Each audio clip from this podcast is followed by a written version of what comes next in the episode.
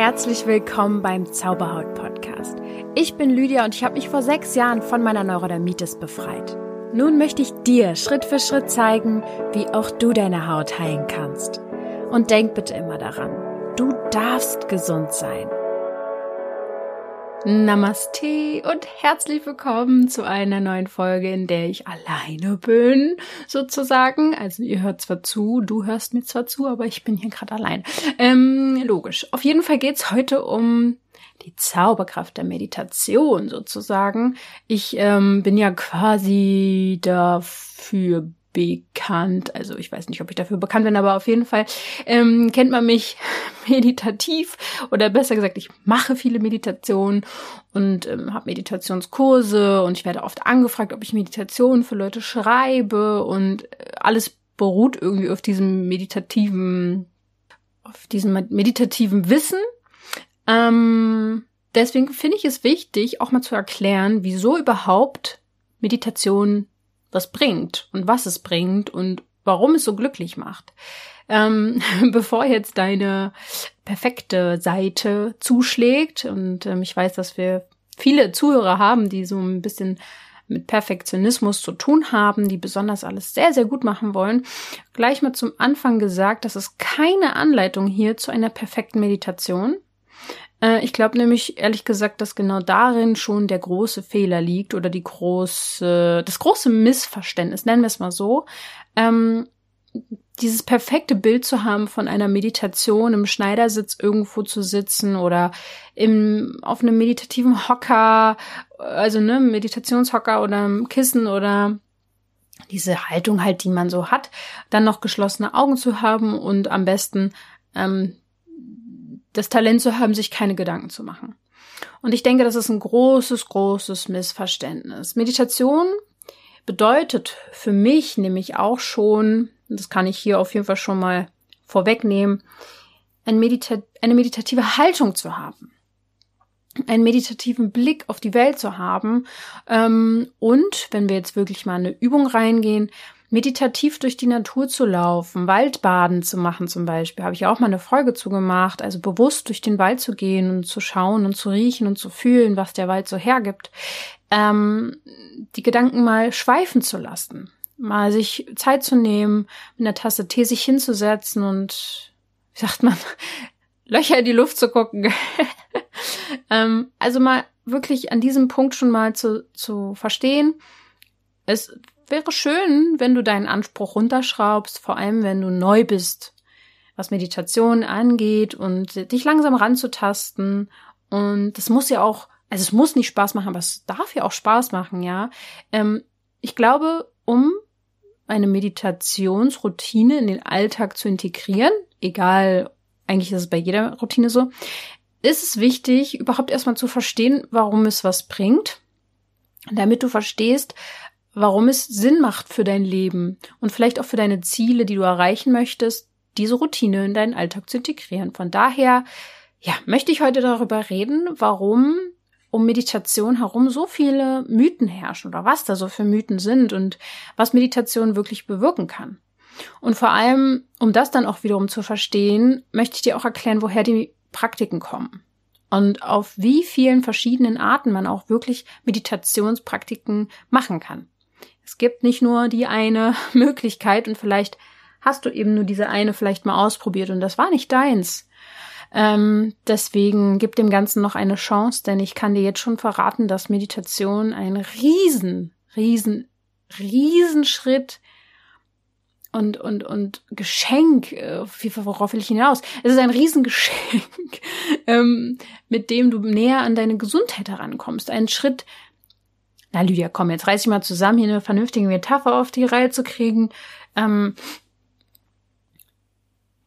es hilft dir nachhaltig und langfristig Veränderungen an deinem Gehirn tatsächlich hervorzurufen, die dazu führen, dass du gesünder und glücklicher werden kannst.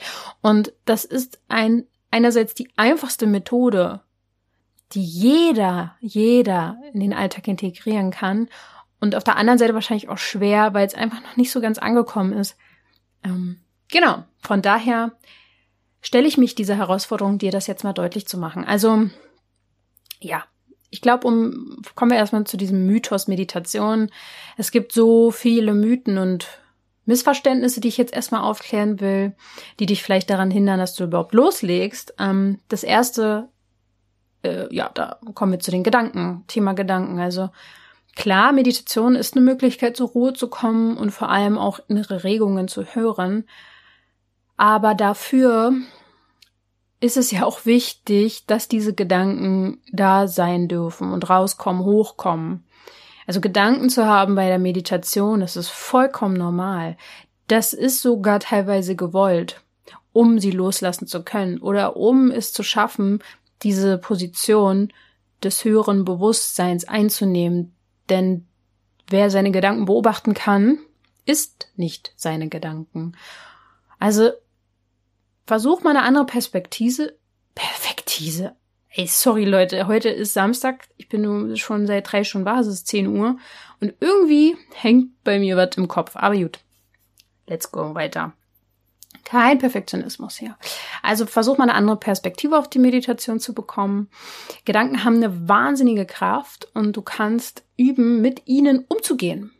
Ja, und sie auch zu lenken. Und vielleicht ist es ja nicht die Meditation unbedingt, mit der du jetzt einsteigen solltest, sondern eher die Visualisierung, weil du viele Gedanken hast und viele fanta fantastische Gedanken vielleicht auch und sehr gerne träumst und dir schöne Sachen ausmalst, dann ist Visualisierung eine Art ähm, zu meditieren. Und da gibt es zum Beispiel einen Blogartikel von mir, den verlinke ich dir mal in den Show Notes, den findest du auf meiner Webseite. Ja, da erkläre ich auch die Visualisierung und die Kraft der Visualisierung. Ein nächster Mythos rund um das Thema Meditation ist die, ja, also ist die Ruhe, zum Thema Ruhe. Es ist nämlich so, wenn du sehr viel Energie hast, dann ist Meditation vielleicht auch gerade gar nicht das Richtige.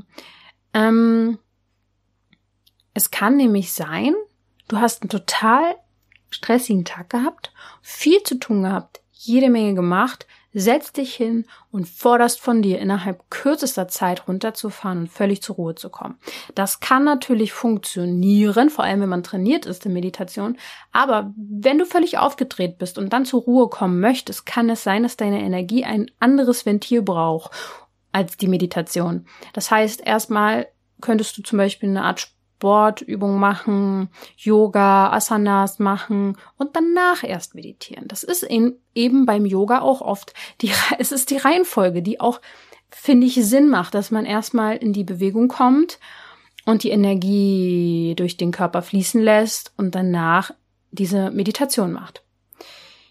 Und es gibt zum Beispiel auch die Möglichkeit zu meditieren, indem du dich bewegst.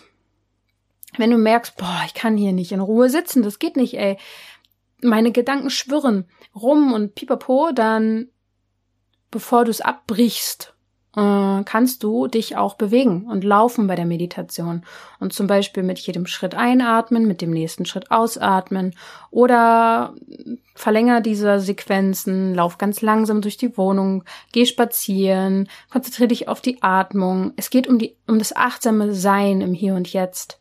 Das ist viel wichtiger. Und es gibt zum Beispiel auch diese Gebetsketten mit diesen Kügelchen dran, die man dann bei jeder Einatmung zum Beispiel eine Kugel weiterschiebt. Ja, ähm, es gibt verschiedene Möglichkeiten, einfach zu meditieren und sich trotzdem zu bewegen zum Beispiel. Genau, also das könnte dir helfen. Dann gibt es diesen weiten, weiteren Mythos der Gewohnheiten. Also es gibt oft einen sehr hohen Anspruch an Meditation so dass man direkt am besten jeden Tag eine Stunde meditieren sollte. Das darfst du gerne tun. Herzlichen Glückwunsch, wenn du es schaffst. Dann großen Respekt. Ähm, Meditation ist allerdings oft auch eine Übungssache und es kann einfach dauern, bis diese Gewohnheit sich integriert. Und Ungewohntes fühlt sich einfach wie, also ungewohnt an, logischerweise, also auch vielleicht nicht angenehm an. Der Mensch und dein Körper, das ist wie ein Automat, ein Programm ge geworden. Das klingt jetzt vielleicht komisch, aber letztendlich hast du dich programmiert die letzten Jahre Und dann neue Gewohnheiten anzunehmen, ist erstmal nicht so einfach und es kann sich für deinen Körper doof anfühlen, weil das Gehirn vor allem möchte gar keine Energie verlieren und äh, neue Dinge zu lernen und neue Dinge zu machen, verliert, da verlierst du erstmal am Anfang Energie. Ähm, deswegen will dich dein Programm abhalten. Das heißt, das, zum Beispiel ein Tipp, den ich dir geben kann, ist dir wirklich vorzunehmen, nur zwei Minuten zu meditieren am Morgen, Mittag, Abend, wann auch immer, irgendwann vielleicht dir eine feste Zeit zu machen, an der du das dann festhältst, dass du es nicht vergisst. Ähm, zum Beispiel, dass du es auch vorm Einschlafen machst oder weiß ich nicht, nach dem Kochen oder vorm Kochen oder nach dem Essen oder vorm Essen, irgendwie so einen Anker dir schaffst, dass du da erstmal reinkommst, dass du dich erinnerst, ah stimmt, wenn ich Zähne putze, wollte ich mich ja danach eine Minute erstmal hinsetzen und dann meditieren.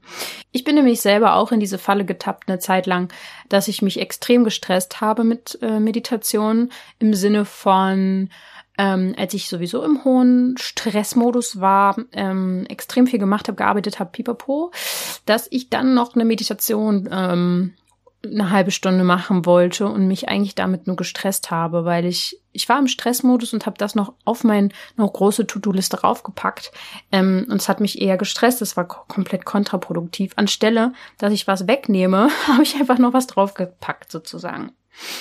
Mm, genau, also generell nimm's nicht so schwer, Gewohnheiten ändern. Das ist eine Herausforderung und es ist dann oft der falsche Ansatz, den du verfolgst ähm, und meistens auch Ungeduld, ja, dass du direkt loslegst und einfach zack schon richtig krass alles machen willst. Aber Gewohnheiten haben einfach sehr viel mit alten Emotionen aus der Vergangenheit zu tun. Du bist nicht ohne Grund so geworden, wie du bist. Also es gibt einen Sinn für dich, dass du gerade noch nicht meditierst. Ähm, deswegen, ja, kannst du deine passende Meditation für dich ähm, finden. Und um da am besten anzusetzen, könntest du dich auch mit dem Thema Gewohnheiten vielleicht erstmal auseinandersetzen, wenn du es noch nicht gemacht hast. Da habe ich auch einen Blogartikel zu. Ähm, da spreche ich in dem Blogartikel auch darüber, warum Hautprobleme zum Beispiel zur Gewohnheit werden können. Dann gibt's ähm, noch zwei weitere Mythen, auf die ich eingehe. Und danach kommen wir zu dem Punkt, was Meditation bewirken kann. Also, es gibt noch diesen Mythos Uhrzeiten. Ähm, die große heilige Morgenmeditation, das kann für dich total gut passen. Allerdings solltest du dich nicht fertig machen, wenn du nicht der Typ dafür bist, morgens zu meditieren. So, Punkt. Es ist einfach so, Klar können wir uns ein Vorbild nehmen an, an Mönchen zum Beispiel, die meditieren viermal am Tag oder so oder stundenlang. Und das ist, also ich finde das sehr respekteinflößend, aber wir dürfen nicht vergessen, dass wir einen anderen Lebensstil haben und wir einfach ein anderes Umfeld haben und anderen Herausforderungen uns stellen und wir leben anders. Vielleicht hat unsere Seele auch wirklich gewollt, dass wir das Leben mit Herausforderungen und voller ach, keine Ahnung, Ereignisse leben wollen. Und da passt es einfach nicht jedem morgens zu meditieren. Ich zum Beispiel bin kein Typ morgens zu meditieren, außer Ach, ich komme, glaube ich, noch später dazu, was ich für ein Typ Meditation bin. Ich bin sehr flexibel, das kann ich schon mal sagen. Also auf jeden Fall, wenn ich morgens versucht habe zu meditieren ähm, und ich sehr viele To-Dos im Kopf hatte, ging das einfach nicht so richtig. Ich, also für mich war es angenehmer, diese Energie, die ich am Morgen hatte, dann erstmal dafür zu nutzen, auch wirklich die rauszulassen und in Arbeit reinfließen zu lassen und mittags oder abends zu meditieren. Ähm, da musst du einfach mal gucken, was für dich an der Uhrzeit irgendwie am besten passt. Ähm, genau, so da einfach mal herausfinden und auch locker sein und dich und abstreifen irgendwelche ähm, Dogma, Dogmen, was irgendwie das Beste ist oder so. Nee, das Beste, was für dich das Beste ist, das weißt ja nur du. Das kann ich dir nicht mal sagen, sondern das kannst nur du herausfinden. Ja. Ich will dir einfach diese Freiheit mal geben zu sagen, es muss nicht diese perfekte Morgensmeditation sein oder ähm, das, das ist einfach Typsache. Ja. So. Dann kommen wir zum letzten Mythos, das Unterbewusstsein. Gut. Also gibt es jetzt verschiedene Sachen. Ich will auch noch mal ganz kurz sagen, es gibt ein paar Leute, die zum Beispiel auch einschlafen bei Meditation. Das kann ja auch gewollt sein. Gibt ja auch meine Einschlafmeditation zum Beispiel. Aber es ist auch oft ein Zeichen dafür, dass du einfach erschöpft bist und dein Körper Schlaf braucht. Ganz einfache Kiste. Wenn ich, ich werde so oft gefragt, ich schlafe mal ein bei deinen Meditationen. Was hat das zu bedeuten? Naja, ganz ehrlich, was hat das wohl zu bedeuten?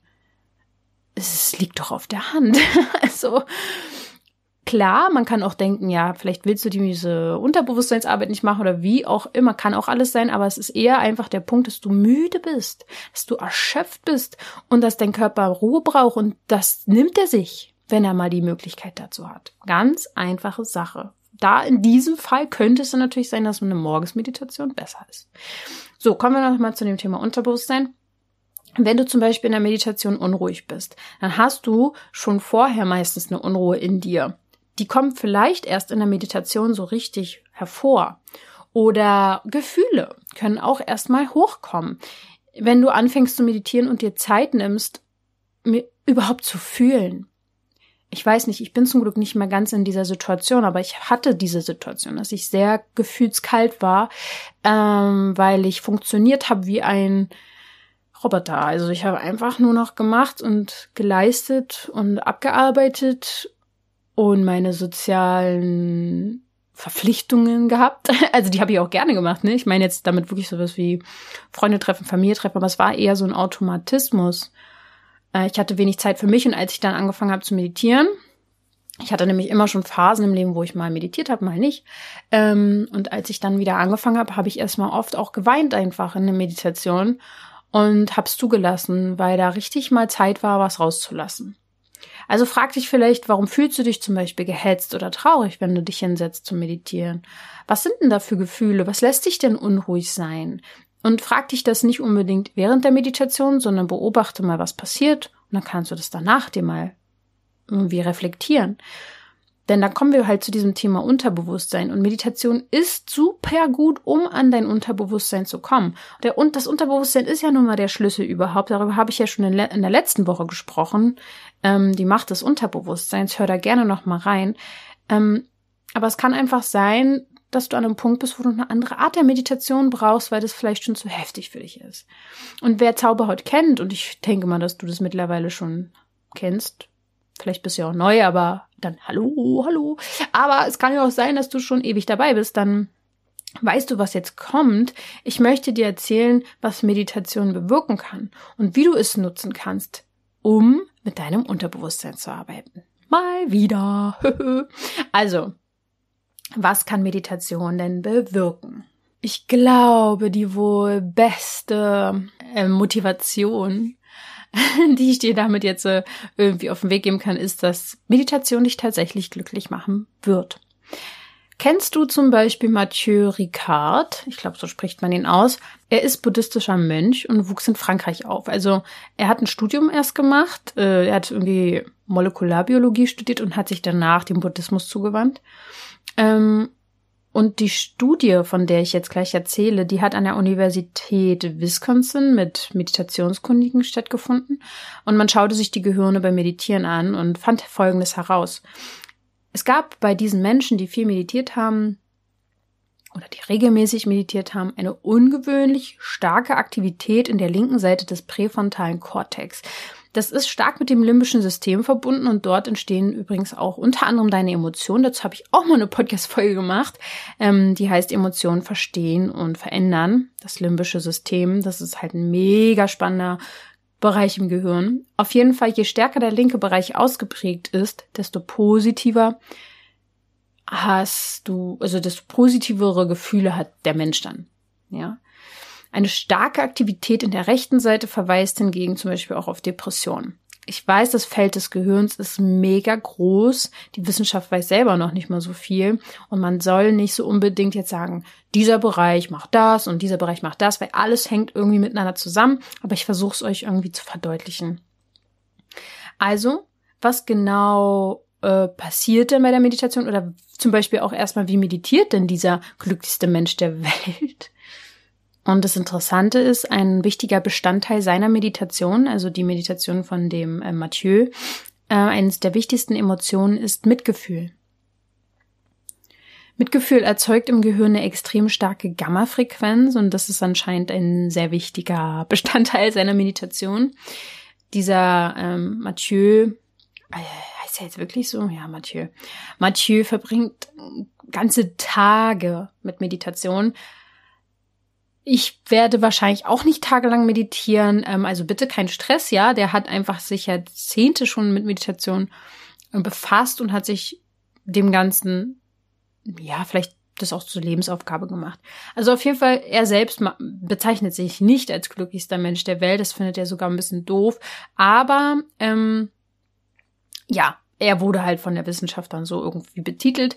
Außerdem, Glück kann man ja auch fast schon sagen, das kann man ja kaum messen lassen. Es gibt dafür einfach im Gehirn kein Areal, was heißt, hier ist das Glücksareal. Aber ähm, nach Buddhisten und auch den Psychologen hat Glück nie, nichts damit zu tun, dass man alleine ist, sondern Glück ist nicht alleinstehend, sondern aus einer Gruppe von menschlichen Eigenschaften fügt sich das Ganze zusammen.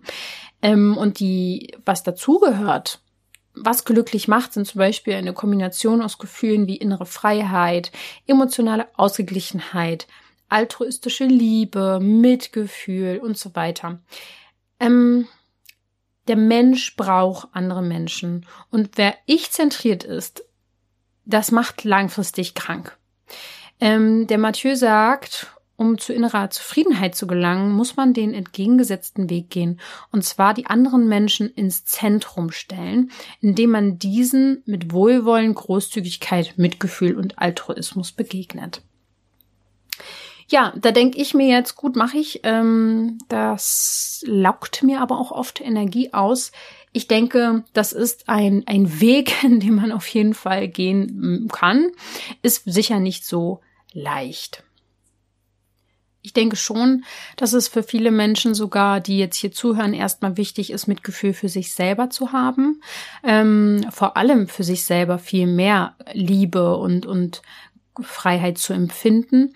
Und es eher das Problem ist, dass man zu sehr im Außen ist. Aber ich weiß schon, was er meint. Es bedeutet, glaube ich, dass man, ähm, wenn man bei sich ist, sich unabhängig macht vom Außen und aus sich heraus dieses, diese Kraft und Energie teilt, dass das einfach ein sehr sinnbringendes, glückliches Gefühl ist, was ich bestätigen kann.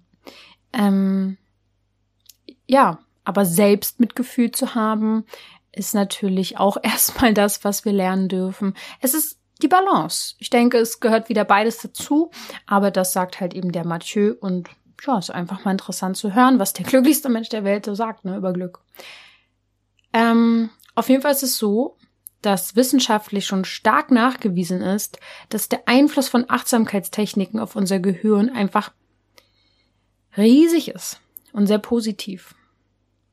Es gibt die Universität für Medizin in Massachusetts. Vor diesem Wort hatte ich schon Angst, aber ich glaube, so spricht man es aus. Ähm, auf jeden Fall, also ich und mein Freund haben da schon echt äh, Tränen gelacht, als er herausgefunden hat, dass ich dieses Wort einfach nicht aussprechen kann.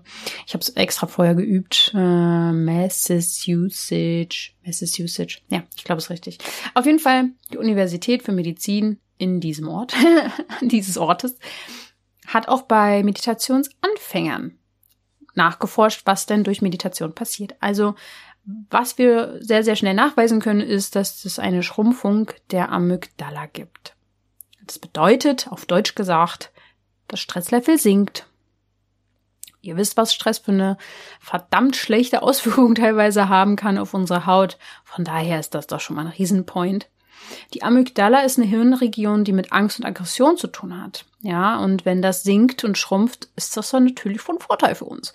Neurowissenschaftler der Harvard University forschen danach ähm, und haben auch weiteres rausgefunden, dass Meditation eine höhere Cortex-Dichte gibt in wichtigen Hirnarealen, wenn man das so sagen kann, ähm, nach kurzer Zeit der Achtsamkeitstechniken. Also der Hippocampus zum Beispiel ist einer der Areale im Gehirn, der fürs Lernen zuständig ist, Gedächtnis und emotionale Re äh, Regulation.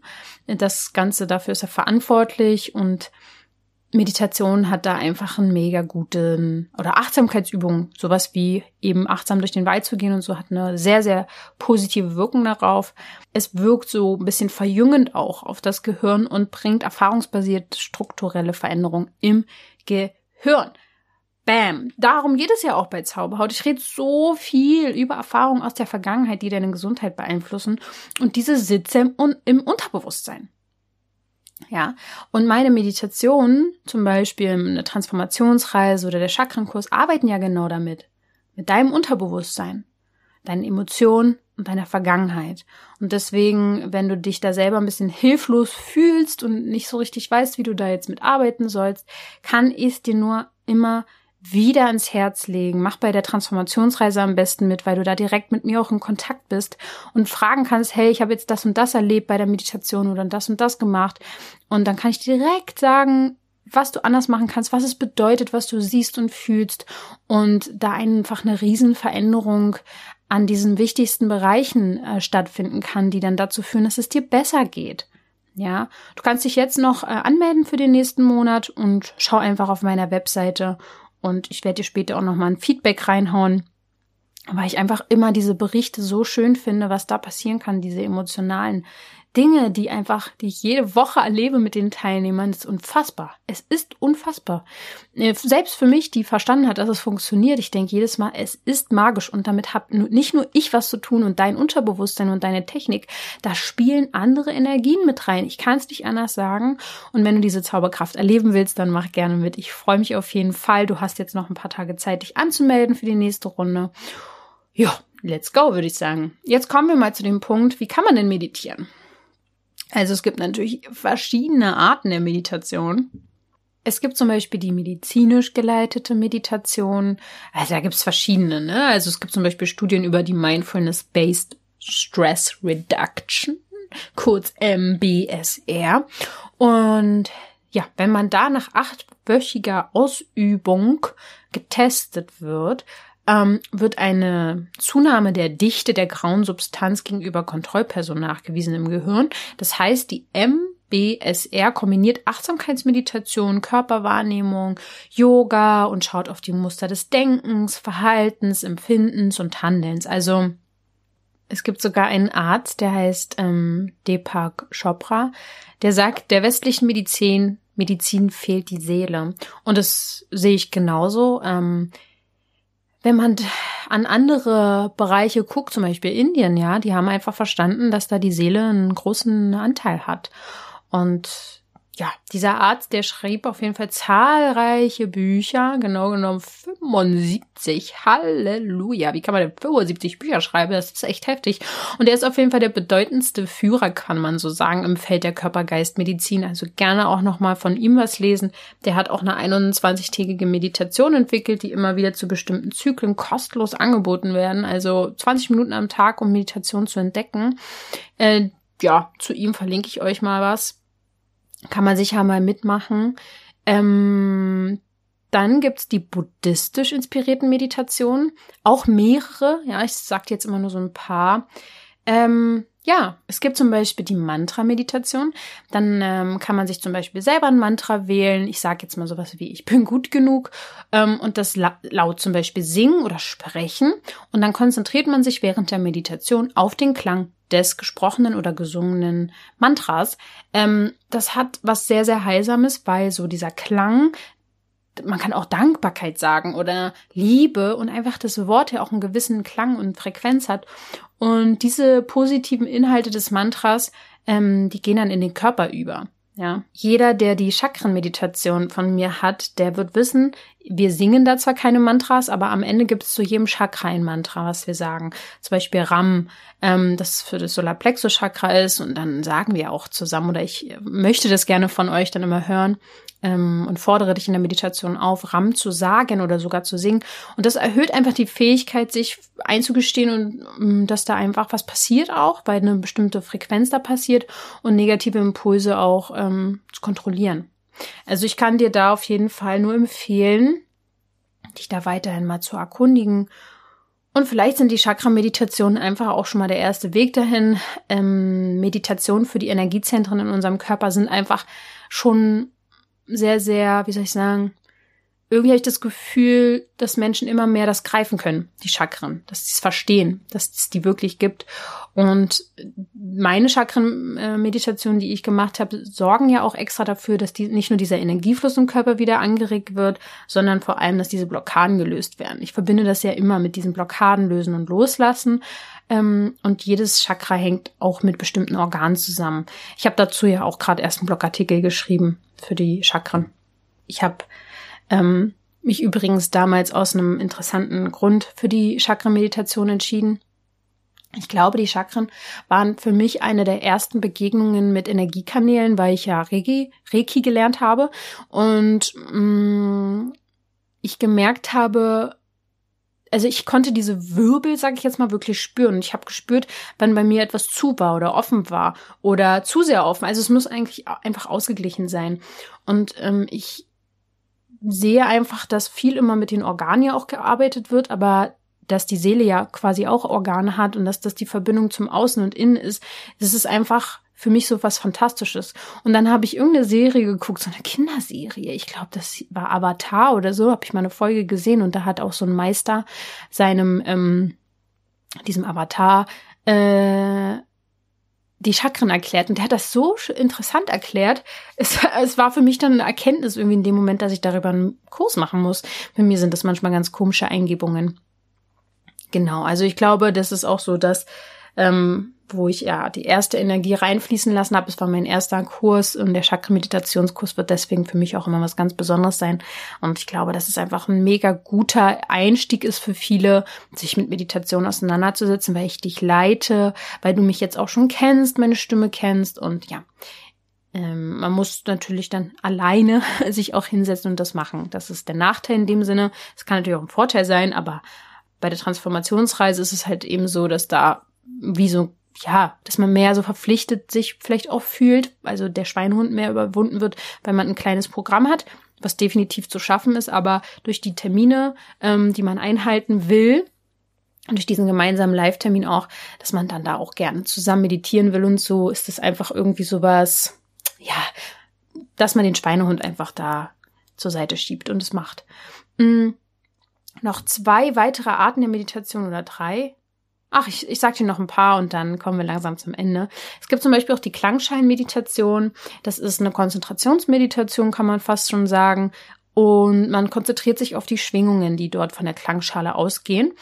Das Interessante ist, dass diese Schwingungen ja auch Urschwingungen im Körper auslösen oder den Körper in diese Schwingung versetzen, Spannungen zu lösen, Blockaden zu lösen, Emotionen vielleicht auch hervorzurufen.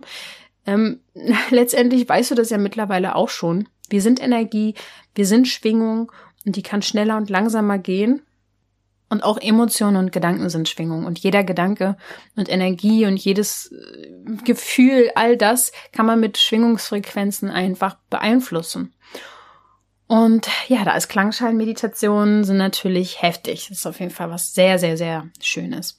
Dann gibt's die Atemmeditation. Also das ist wahrscheinlich so das bekannteste und äh, fließt auch bei meinen Meditationen, die du ja auch im Podcast findest, äh, immer mit Einatmung, sich darauf zu konzentrieren.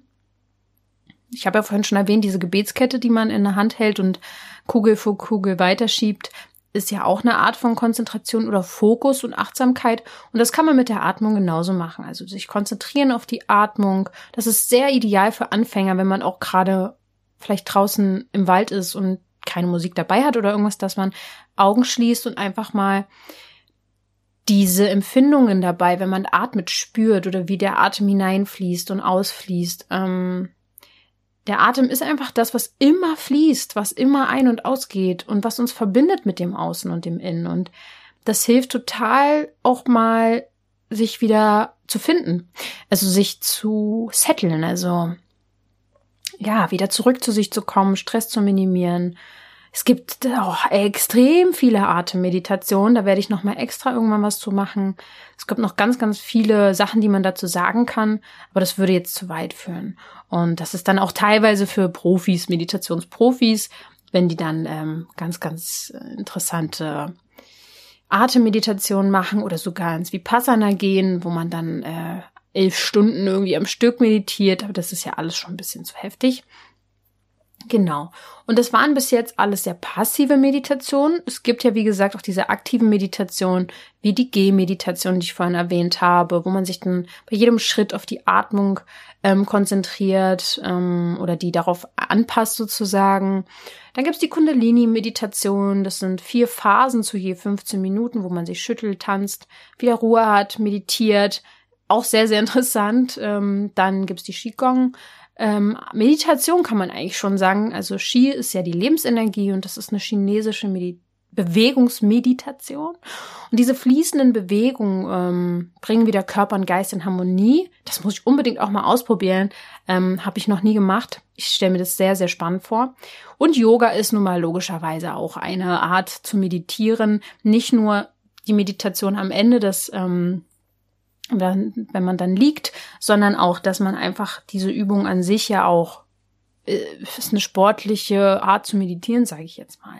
Ich habe ja auch die Yoga-Ausbildung in Indien gemacht, habe dazu ja auch im Podcast schon einiges erzählt und auch mit einer Freundin zusammen hier mal ein Podcast-Interview geführt und darüber erzählt und die Yoga-Ausbildung.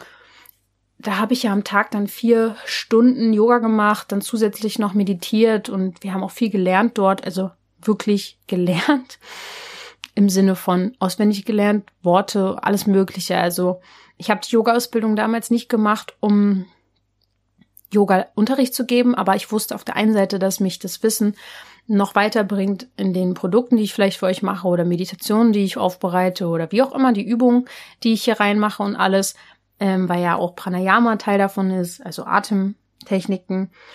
Und auf der anderen Seite wusste ich irgendwie, dass, dass ich da mal hin muss. Es hat viel in mir hervorgerufen. Und ähm, Yoga ist für mich, ich mache das nicht jeden Tag. Ich bin sowieso, das vielleicht jetzt als Abschluss gleich noch, wie ich so mit Meditation umgehe. Äh, ich bin total unperfekt. wer, äh, wer jetzt anders gedacht hätte, ja gut, dann öffne ich dir jetzt die Augen. Ich bin ähm, jemand, der hat es geschafft, in den letzten Jahren Meditation so für so wichtig zu empfinden, dass ich mich nicht nur fünf Minuten hinsetze oder 20 Minuten am Tag, sondern eigentlich den ganzen Tag versuche, in einer meditativen Haltung zu sein, bewusst im Moment zu sein. Es geht zwar nicht immer, aber im Großteil, wenn ich mich zum Beispiel abends ins Bett lege und früher hatte ich das doch komplette Gedankenchaos und war, war, war Opfer meiner Gedanken, die mich beherrscht haben. Wenn ich jetzt im Bett liege, bin ich sehr ruhig im Kopf und kann meine Gedanken sehr klar sehen und sie lenken. Und dann schlafe ich sehr schnell ein. Und das ist auch bei Meditation so. Ich drifte zwar manchmal ab, klar, weil wir haben ja alle Gedanken und zu tun. Aber irgendwie habe ich es geschafft, ähm, die Wichtigkeit für die Ruhe zu finden für mich. Ich mache immer noch sehr viel, würde, glaube ich, im Außen jeder sagen. Aber ich habe die Balance zwischen Aktivität und Passivität ganz gut für mich gefunden, würde ich sagen.